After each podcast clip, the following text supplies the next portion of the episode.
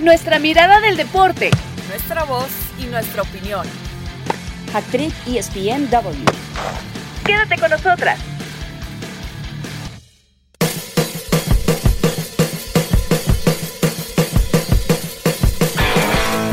Bienvenidos, como cada viernes, esto es ESPN Actriz. Gracias por estar con nosotros. Paulina García Robles, Cari Correa, yo soy Caro Padrón.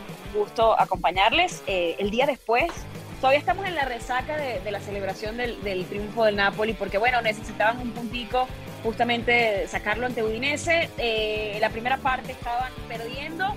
Y además, como los buenos guiones de películas, Osimen, que en este momento estaba punteando en la carrera por el Capo Canoniere, termina marcando y el conjunto de Napoli pues, termina ganando después de una campaña en la que pues, los equipos importantes, grandes, fuertes, no brillaron mucho. Bueno, el equipo del sur retoma entonces el poder del calcio, 33 años después, su tercer título.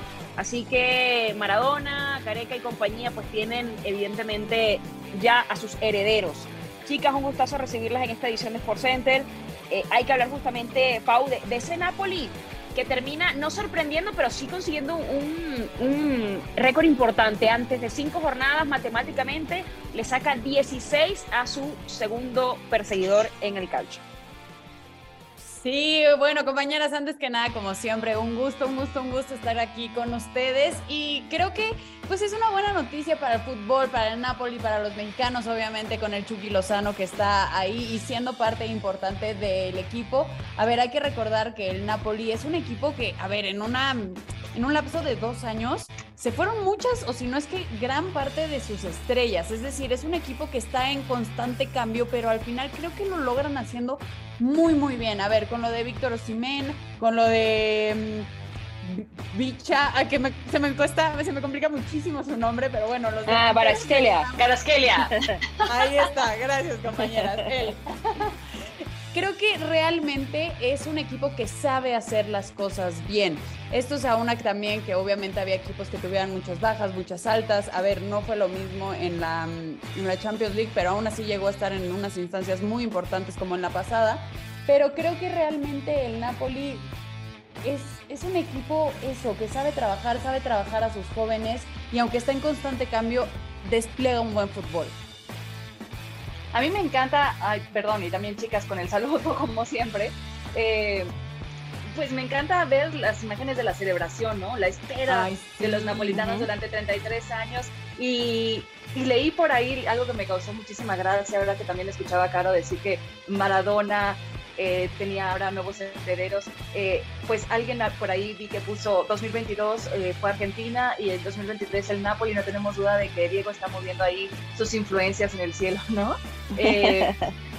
y, es que de verdad son tan entregados los napolitanos con el fútbol. yo no he tenido la fortuna de, conocer esta ciudad, pero, pero pues hasta donde he podido recorrer por las imágenes que hoy tenemos, gracias a Dios, acceso por internet, se ve que, o sea, tienen monumentos a Maradona, eh, han hecho del fútbol toda una cultura, eh, la gente es súper, súper, súper entregada, son como, eh, y perdón, lo digo con muchísimo respeto, pero son como una parte separada del resto de Italia, ¿no? O sea, son como muy, ellos se sienten consolidados con su equipo, pero se sienten muy ajenos del resto. Y, la verdad que ver todas esas celebraciones, la gente desbordada, a mí me llena de muchísima alegría. Siento que es más que merecido por toda este, esta reconstrucción de la cual ya estaba hablando también Paulina. Y hay que darle crédito, por supuesto, lo hecho por Laurentis, presidente dueño, y ni se diga lo del Spalletti, ¿no? Como el técnico más veterano que, que consigue, eh, que consigue este título en la Serie A había que reconocer también de la época de la cual estaba viniendo el Napoli, que no se logró encontrar con Gennaro Gattuso en el banquillo. Fue una época también difícil, incluso para el Chucky Lozano, de que sé que vamos a hablar, pero una relación que fue como de estira y afloje, de mucha exigencia, de madurez para el jugador, cuando incluso eh, parecía que todavía no estaba listo, pero no era nada más él, no era un tema personal.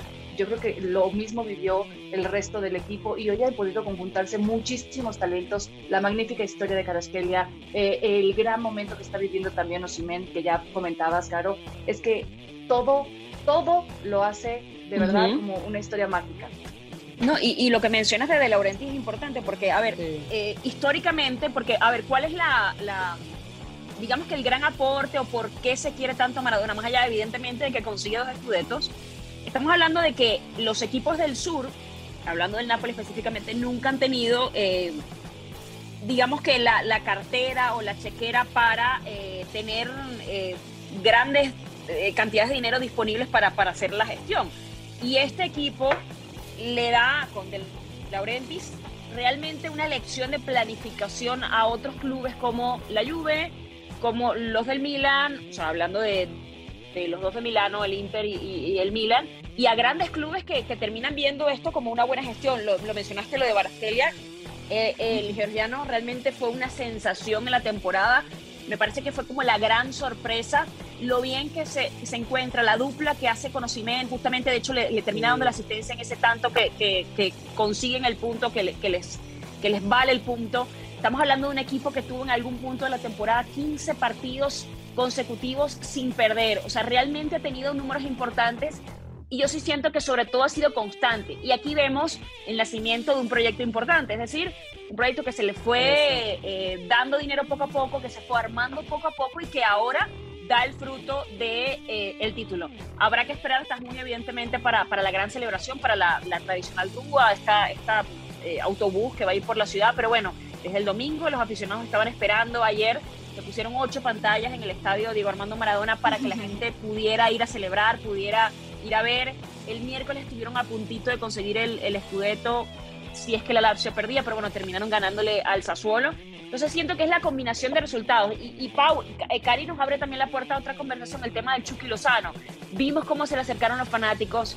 Eh, él hablaba además de, perdón, todos los sacrificios que, tuvo que hacer, lo difícil que fue evidentemente adaptarse al club, mantenerse en el club, tener minutos, luego perder el, ritmo futbolístico por los minutos, lesiones, en fin. Creo que ha sido como una carrera de muchas cosas y muchos se preguntan si va a salir en el próximo mercado. Aparentemente, y según eh, lo que ha dicho de Laurentiis, no eh, está planificado porque obviamente si el club está funcionando y te da un escudeto, lo más normal, Cruz Azul, es que mantengas, que mantengas una línea, ¿no? Que mantengas un equipo para que, te, que, que, tengas de alguna mente eh, como una misma dinámica. Pero bueno, ya sabemos que no siempre pasa pero bueno, con el Scudetto yo creo que está más cerca el Chucky Lozano. No sé si para ti sería como la decisión correcta de quedarte en el club, ya saliste campeón, eres el primer mexicano en conseguir el Scudetto, o buscarte otro camino por fuera, por, por otro lado.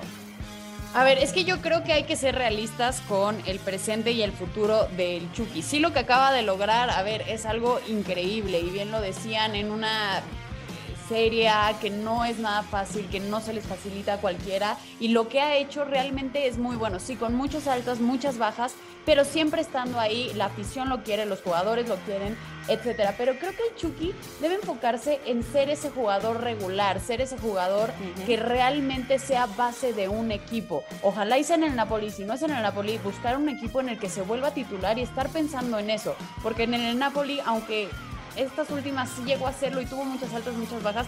Muchas veces entraba Napolitano por él e incluso en la Champions, en el decisivo, entró porque el otro se lesionó. Entonces creo que realmente más que pensar en, ay, debería buscar otro gran equipo y otro em, objetivo muy importante para el Chucky, yo creo que su objetivo es ser titular en el equipo en el que esté. Ojalá sea en el Napoli. Qué, buena perspectiva.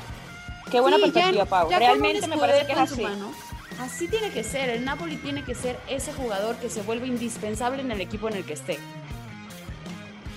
Totalmente. Coincido ¿Cómo lo ves, Pues es evidente que ahora su valor en el mercado europeo va a subir, eh, siendo campeón actual en Italia.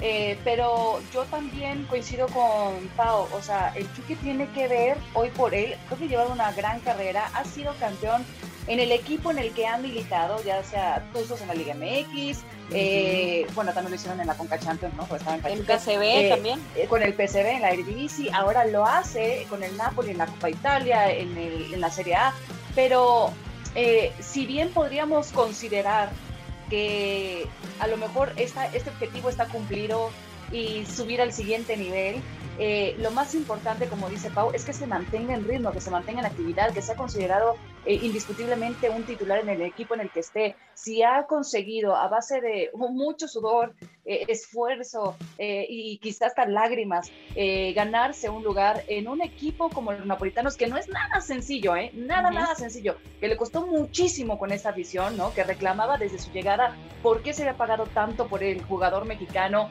que tenía que llegar a demostrar su valía, que le costó mucho cada cambio de técnico. Bueno, si hoy se ha ganado un lugar, a lo mejor todavía le alcanza para permanecer un tiempo ahí, ¿no? Y, ver si puede seguir rindiendo mayores frutos. Eh, es eh, garantía que la próxima campaña van a estar otra vez en Champions. A ver eh, hasta dónde logran alcanzar, alcanzar, una mejor instancia de lo que ya tuvieron estos recientes cuartos de final.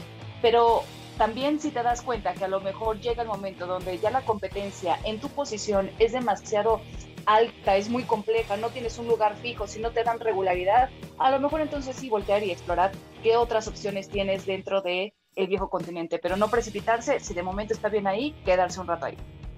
Sí, totalmente. Yo estoy de acuerdo con, ustedes dos. Creo que la, premisa debería ser su permanencia eh, en pro de buscar la, regularidad. Digo, tiene 27 años, no está muy joven para ser futbolista, pero tampoco está terminando su carrera.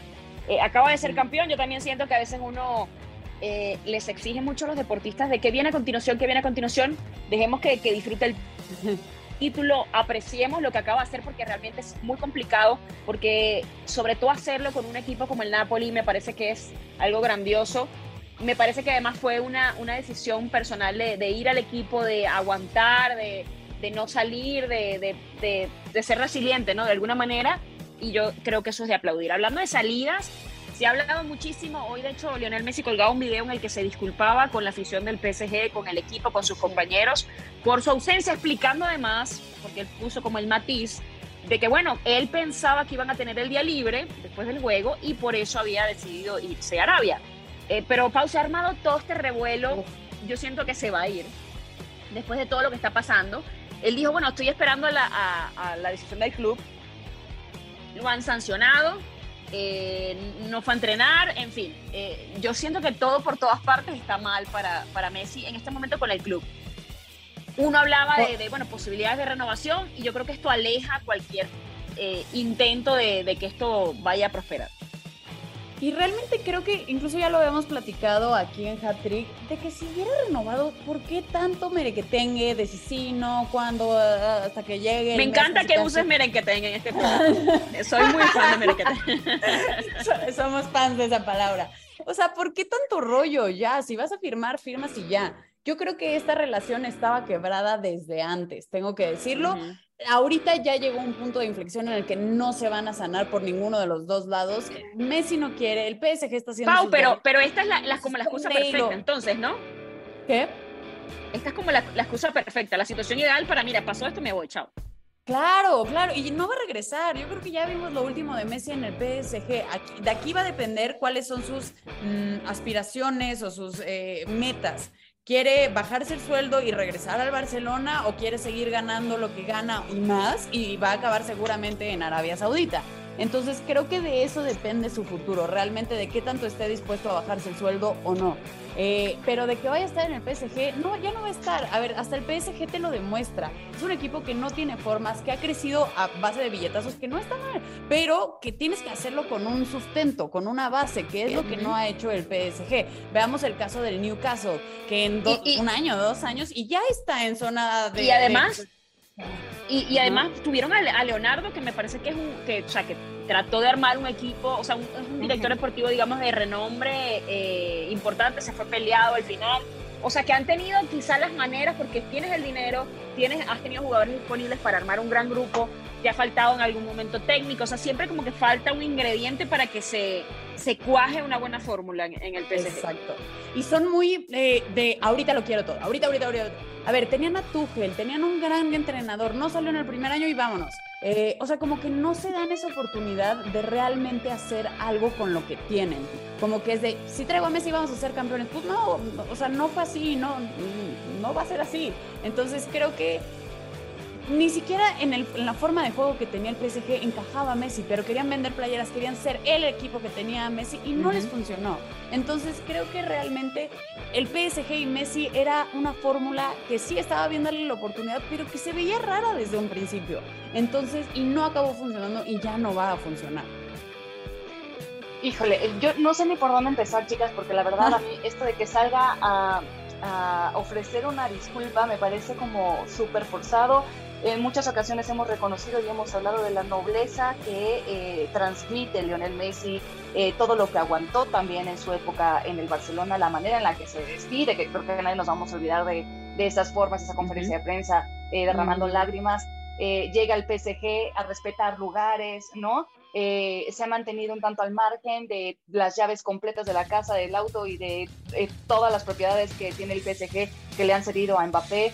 Eh, y siendo el campeón actualmente del mundo, pues, o sea, como que realmente él nunca ha exigido ese, ese, sitio de gran figura, ¿no?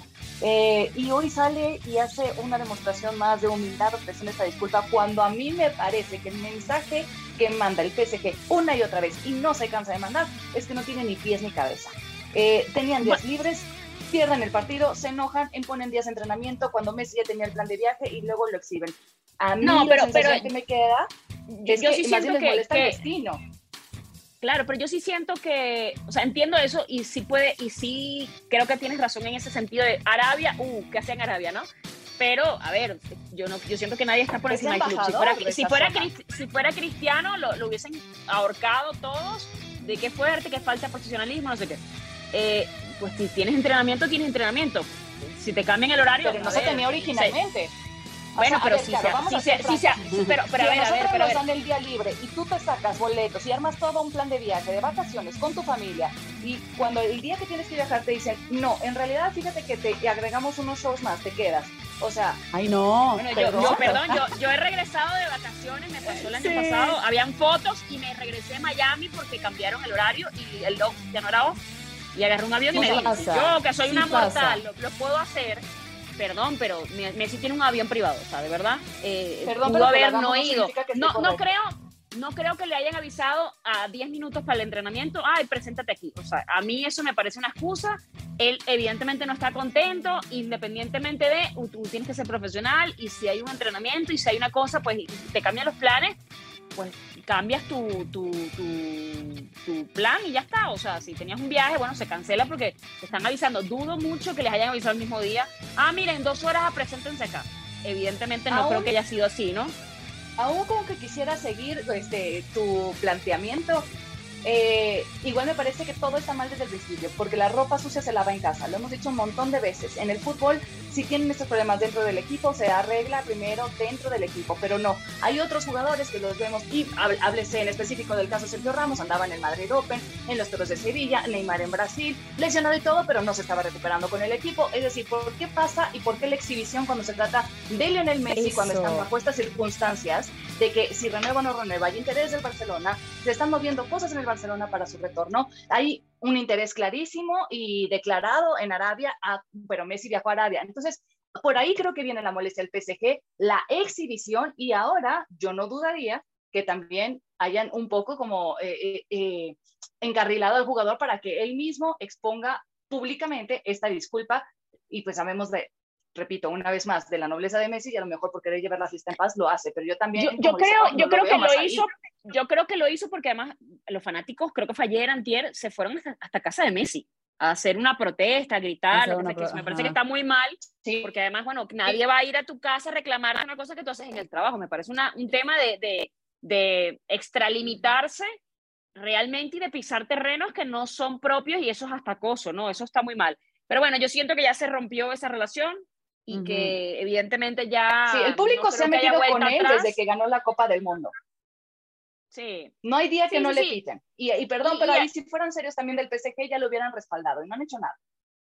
Sí, pero yo, yo creo que ¿qué más que puedes hacer siendo PSG? Reunirte con los aficionados, que no, no, no le veo yo un poco... Bueno, le han pitado a Neymar, o sea, realmente el, el público del PSG me parece que ahorita poca, Está enojado con todos. Paciencia, sí, sí, sí, poca paciencia tiene con el club en líneas generales, ¿no? Pero bueno, chicas, tenemos que hacer una pausa porque hay que hablar también de la Ay, Liga del no. fútbol mexicano.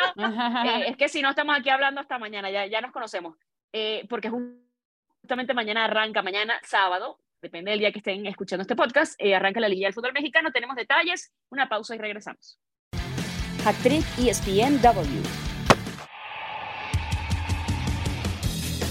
Bueno, llegué a esta segunda parte de ESPN Actriz. Eh, prometimos hablar de la liguilla del fútbol mexicano. Recuerden, les refrescamos los cruces. Este sábado arranca Cruz Azul Atlas y luego Pachuca Santos. León enfrentará al Atlético San Luis el domingo. Eso será el primer partido y Tigres Puebla va a cerrar la jornada.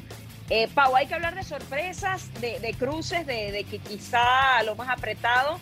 Voy a comenzar hablando de ese Cruz Azul Atlas, porque un Cruz Azul que que viene evidentemente la alza, un Atlas que pierde a Julio Furch, la gran pareja evidentemente de su gran referente en el ataque y de alguna manera, para mí, yo siento que quizás es el más apretado porque los demás como que siento que va a haber como un claro, un claro ganador. No sé si tú tienes la misma perspectiva que yo o, o difieres.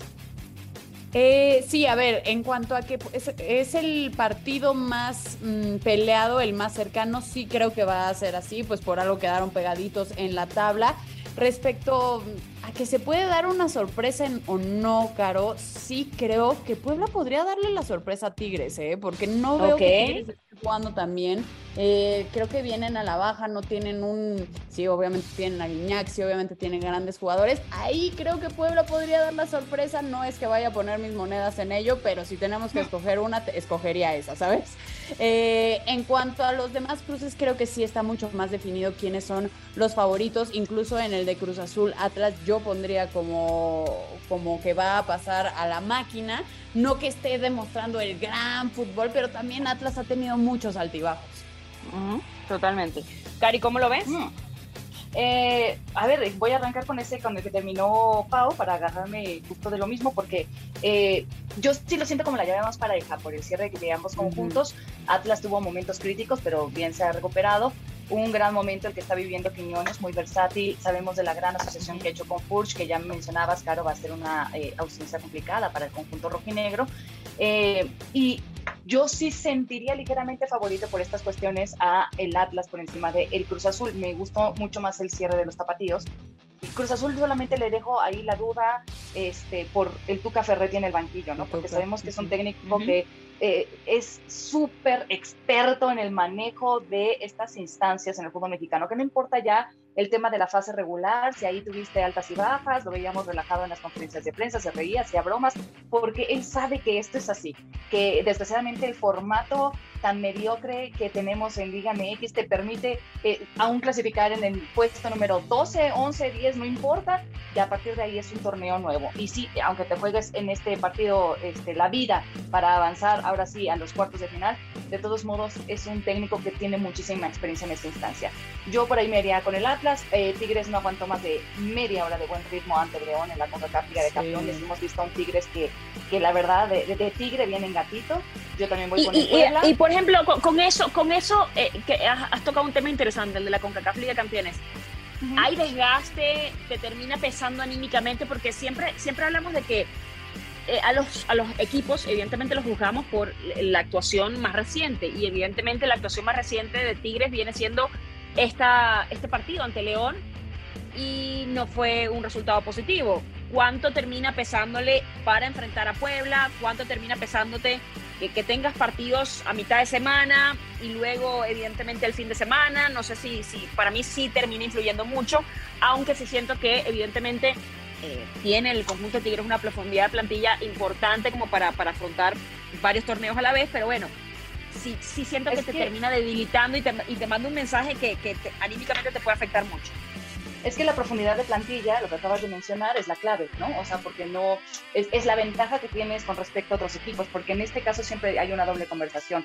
Por un lado, podemos pensar que es el desgaste físico cuando tienes más partidos programados en la misma semana, pero por otro lado también es algo que te mantiene en competencia, en nivel eh, competitivo, perdón, valga la redundancia, pero te Sí, mantiene... te, te mantiene ritmo, el ojo ¿no? de tigre, nunca mejor dicho, ¿no? Eh, Exactamente, te mantiene en, co- en- en esa competitividad, en ese nivel de exigencia, ¿no? En ritmo. eh, que a lo mejor es lo que un poquito ha carecido el Puebla. Y bueno, al final el Tigres con la ventaja de que también va a ser un duelo en el universitario y sabemos la presión que se ejerce en ese estadio. Pero aún así, eh, mis sensaciones por lo que vi a lo largo del torneo, yo me iría con el Puebla. Eh, de lo de León, que ya mencionábamos este partido ante Tigres en la CONCACAF Liga de Campeones. En general, a mí me gusta lo de León, me gusta su técnico. Eh, dieron un partidazo en Conca Champions, eh, son nuestros representantes en la Liga MX de la final. Y lo de Mena es un deleite. Yo creo que León no debería de tener ningún problema para descontar a San Luis.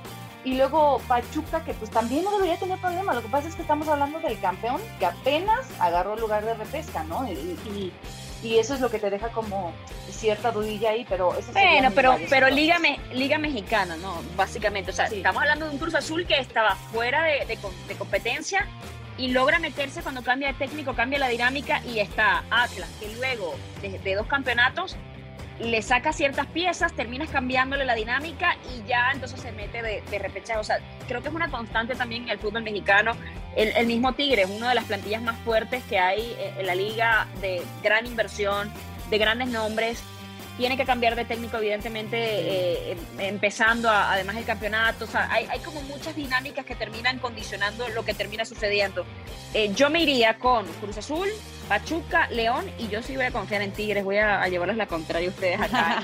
Ándele, bien. Este, en, este, debate. Sí, nada, está bien, para poner, no podemos poner todos los huevos en la misma canasta, muchachos. Porque que ahora, yo no sé si que ustedes coinciden, pero realmente creo que de repechaje, sea, yo sí creo que el campeón va a quedar dentro de los primeros cuatro. O sea, de repechaje no veo ninguno que sea así que diga, ah, va a llegar y va a ser la mega sorpresa de que realmente sí va a finiquitar a todos sí creo que los primeros cuatro fueron los más constantes, los más fuertes, los que se le ve potencial, que va a ser más la pelea entre ellos. Y yo, yo pondría a Monterrey un paso por delante por la constancia de acuerdo. y el, ritmo de juego, la ofensiva, etcétera, ¿no? El balance que, que, que, muestra el equipo de la pandilla me parece importante, pero bueno, obviamente lo que hizo América y lo que hizo eh, Chivas no es descartable. Independientemente yo siento que el conjunto del rebaño ha tenido una gran temporada y hay que reconocerle porque lo de Paunovic era una moneda al aire, nos podía caer de cualquier lado y, el tema también de Fernando Hierro y sí siento que, le, le, cogió el ritmo, supo cómo, motivó, juega bien, o sea, este equipo realmente se ganó a pulso su, su posición eh, en, ya en el torneo de la Liga MX y, y eso evidentemente es de, de resaltar. Chicas, ya para terminar, tenemos que hablar que eh, el próximo miércoles, va a ser 10 de mayo, en México al menos se celebra el Día de la Madre. Sé que en otras partes, parece que es el segundo domingo de mayo, por lo menos en Venezuela. Y eh, hay que hablar evidentemente de, este tema. Primero, felicidades a las mamás que nos escuchan, a, las mamás de nuestros escuchas también. Y hay una mamá también en el grupo. Eh, Cari, hay que, hay que hablar de, esa, de esa perspectiva, porque Evidentemente hemos tenido grandes ejemplos como por ejemplo Serena Williams, que fue mamá, que de hecho está esperando su segundo bebé, pero bueno, ya retirada, que regresa, pero hay muchos temas de conciliación en cuanto al trabajo, trabajo siendo deportista, siendo eh, en líneas generales en, la vida, y el tema de ser mamá. Y entonces siempre se ha abierto ese debate de eh, cómo conciliar las dos cosas, cómo, eh, digamos que establecer leyes en el caso del deporte, por ejemplo, a Serena le costó muchísimo, ya que, ya que la mencioné, muchísimo recuperarse físicamente después de tener su hija. De hecho, estuvo a punto de, morir eh, cuando da luz. Eh, hay un documental que creo que siempre recomiendo, maravilloso. No recuerdo la plataforma, tampoco le vamos a hacer eh, publicidad a otras plataformas que no son Star Plus y Disney. Pero hay un documental muy bonito de ella que habla justamente de ese proceso y sobre todo del intento de regresar a su mejor nivel, que al final no lo consigue y bueno, decide, pues ya después de una carrera exitosa, de una carrera en la que es empresaria, es mamá, es ícono de moda, tiene marcas, en fin, tiene como muchos roles, decide retirarse para tener su segundo bebé, tranquila, fuera de las canchas, fuera de las cámaras, pero yo sí siento que es un tema eh, bien interesante y bien importante, sobre todo en este momento, Cari sí, la visibilidad, hay que hablar del tema porque de por sí es un duro camino buscar la igualdad entre deportistas de élite, es un tema que ya hemos tocado infinidad de veces, pero luego conciliar el rendimiento deportivo en un alto nivel con la maternidad, pues una, es una tarea súper difícil.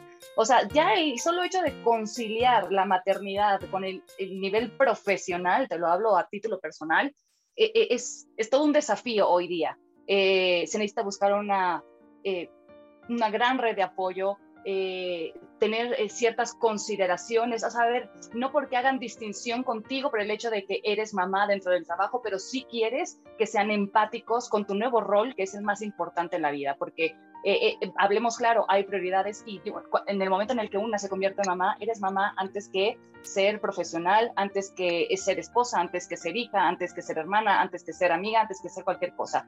Eres mamá. Entonces, eh, conciliar todo ello también con el tema deportivo en un alto nivel eh, es súper complicado. Muchos deportistas eh, aplazaban la maternidad hasta el final de su carrera porque en algunos casos la verdad es que las federaciones o los clubes exigían rendimientos que no son compatibles con cuerpos que apenas están recuperando de un cambio que es brutal durante el embarazo, que tuvieron durante nueve meses. Y en algunos casos se habla, o sea, hasta de cirugía mayor, cuando tienen que ser por medio de una cesárea, ¿no? Cuando tienen que eh, llevar a cabo una cesárea. Y luego está el tema también de la lactancia, que es otro tema pendiente, una cuenta pendiente del cual no se habla, porque hemos visto los ejemplos de Alex Morgan, de Serena Williams, que ya mencionaba, se convierten en mamás, hacen todo lo posible en los meses consecuentes para recuperarse, recuperar su cuerpo y después ir volviendo otra vez a los entrenamientos o a la vida del deportista pero eso no significa que tú hayas cortado el vínculo con tu bebé. Es un vínculo súper poderoso que por lo menos el primer año de vida dependen absolutamente de ti, que su alimentación depende de ti, que los tienes que tener pegados prácticamente noche y día. Eh, yo, mira, sin ser deportista élite, sin trabajar directamente con mi cuerpo, a todos lados iba con mi kit de, eh, de lactancia, de sacaleches, eh, si me tocaba una jornada completa de NFL en el Estadio Azteca, una jornada completa de NBA en la Arena Ciudad de México, eh, yo me llevaba a todos lados ese kit y era muy difícil encontrar sitios para poderme sacar la leche. Muy difícil poderla, el poderla contener y, y, aguantar hasta que yo regresara a ver a mi bebé para, para que se alimentara con esa misma leche. Y hubo veces donde se me chorreó la leche porque los, mm. los espacios no están adaptados, no son empáticos con las mamás que estamos atravesando este momento y, y como no son espacios adaptados, pues es muy difícil maniobrar todo.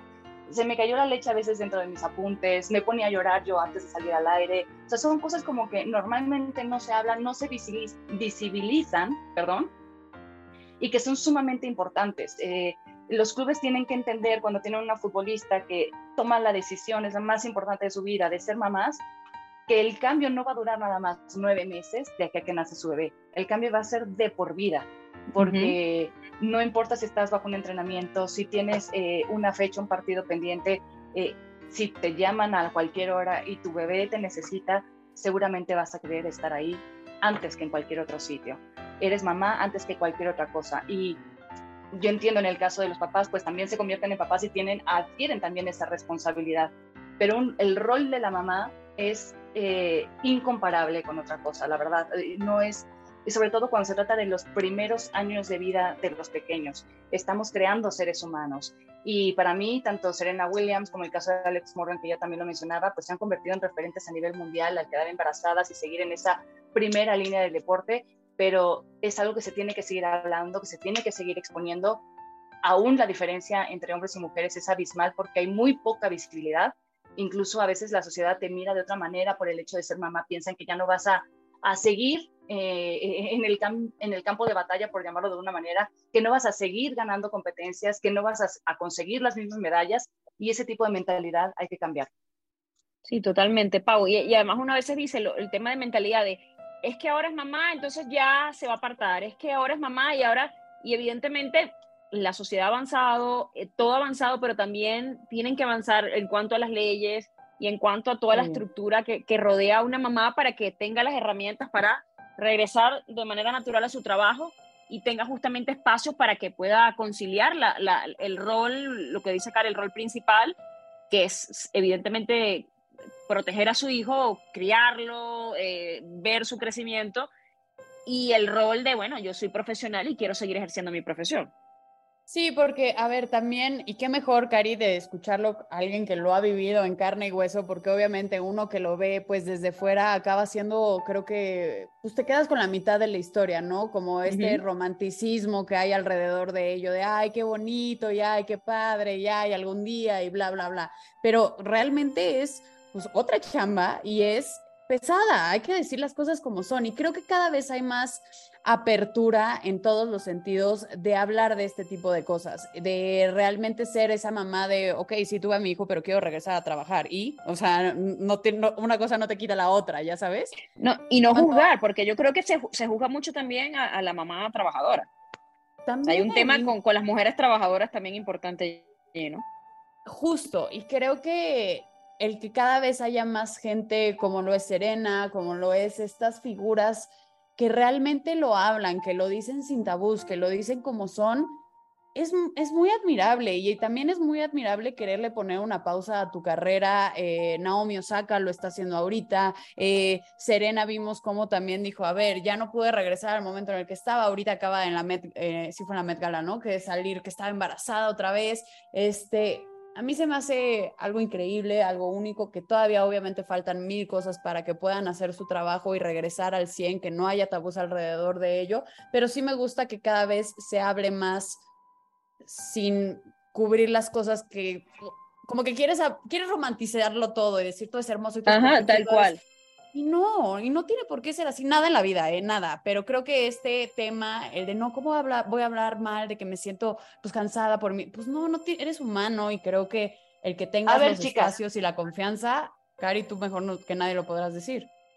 No, a ver, chicas, si nosotras, para ser honestas, no, ¿cuántas veces no nos hemos sentido juzgadas o invalidadas si nos atrevemos a decir que tenemos un mal día por cólicos menstruales. O sea, solamente quien los ha vivido entiende a, eh, eh, a lo que me refiero. O sea, hay días y hay mujeres, no, no en todos los casos sucede, pero hay días donde la mujer prácticamente está incapacitada para levantarse de la cama y para ir a trabajar y para ejercer ciertas funciones. No se habla normalmente ni siquiera de estos periodos de menstruación y cómo cambian el rendimiento físico de las futbolistas o de las deportistas en general se tiene que hacer un diseño, un planteamiento distinto con las mujeres cuando son deportistas, dependiendo también del día en el cual se encuentren dentro de su ciclo. Si no se habla ni siquiera de eso, imagínense ustedes en el caso de las de deportistas que deciden embarazarse de el paso a paso de su maternidad, de el recién nacido, de lo que ya les mencionaba de la lactancia, que dura al menos seis meses, a veces un año, a veces más de un año. O sea, hay muy poca consideración con las madres. El cuerpo está trabajando full time para producir el alimento de otro ser humano y se le exige a una mujer deportista que se recupere inmediatamente para regresar a los entrenamientos de alto rendimiento. Bueno, fíjate que, lo que mencionas es interesante. En diciembre, me parece que, que fue en diciembre, o sea, porque sé que fue el año pasado, se aprueba en España un proyecto para dar permiso por el tema menstrual a las mujeres. No sé las especificaciones de la ley, no sé cómo, cómo viene esto abarcado, pero eh, está el espacio para eh, quizá dar un paso hacia adelante y entender ciertas situaciones. Entonces yo creo que eso, pues todo tiene que ir de la mano, yo siempre lo digo. ¿Y por qué estamos hablando de esto hoy? Bueno, porque hay que visualizar en casa, hay que visualizar, ser empáticos y de alguna manera pues abrir el tema de conversación también porque son cosas que afectan a las deportistas, a las mujeres en general y que pues hay que quitarle ese, ese velo que siempre han tenido de tabú, de esto no se habla, de esto es sucio, qué sé yo que, siempre ha tenido el tema como de la menstruación, como el embarazo, como el tema de, ser mamá o no ser mamá. Creo que todo viene como, como muy señalado todo el tiempo. Pero bueno, chicas, tenemos que despedirnos. Eh, a ustedes muchísimas gracias por habernos acompañado como cada viernes y nos vemos la semana que viene. Pau, Cari, Caro. Hasta la próxima semana. Chao, chao. Gracias. Bye. Nuestra mirada del deporte. Nuestra voz y nuestra opinión. Esto fue Hack Trick ESPN W.